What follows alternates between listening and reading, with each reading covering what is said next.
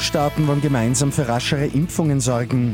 Und US-Präsident Biden hat seinen Corona-Aktionsplan vorgestellt. Immer 10 Minuten früher informiert. 88.6 Die Nachrichten. Im Studio Christian Fritz.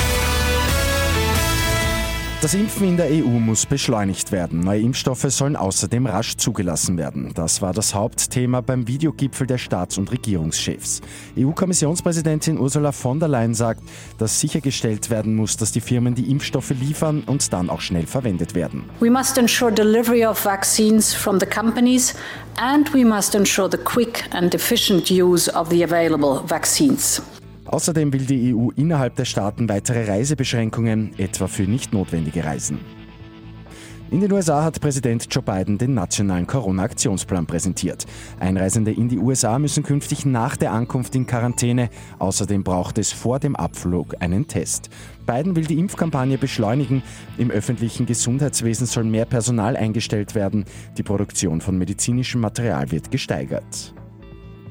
In Kitzbühel steht heute die erste von zwei Abfahrten auf dem Programm. Los geht's um 11.30 Uhr. Beim gestrigen Abschlusstraining hat Vincent Griechmeier die Bestzeit erzielt. Max Franz wurde Dritter. Und die Wiener Schnupfenboxen werden ausgebaut. Die gute Nachricht zum Schluss. Menschen mit Grippe oder erkältungsähnlichen Symptomen können dort nach Voranmeldung behandelt werden. Mittlerweile haben knapp 64.000 Patientinnen und Patienten diese Möglichkeit genutzt. Mit 88.6 immer 10 Minuten früher informiert. Weitere Infos jetzt auf Radio 88.6 AT.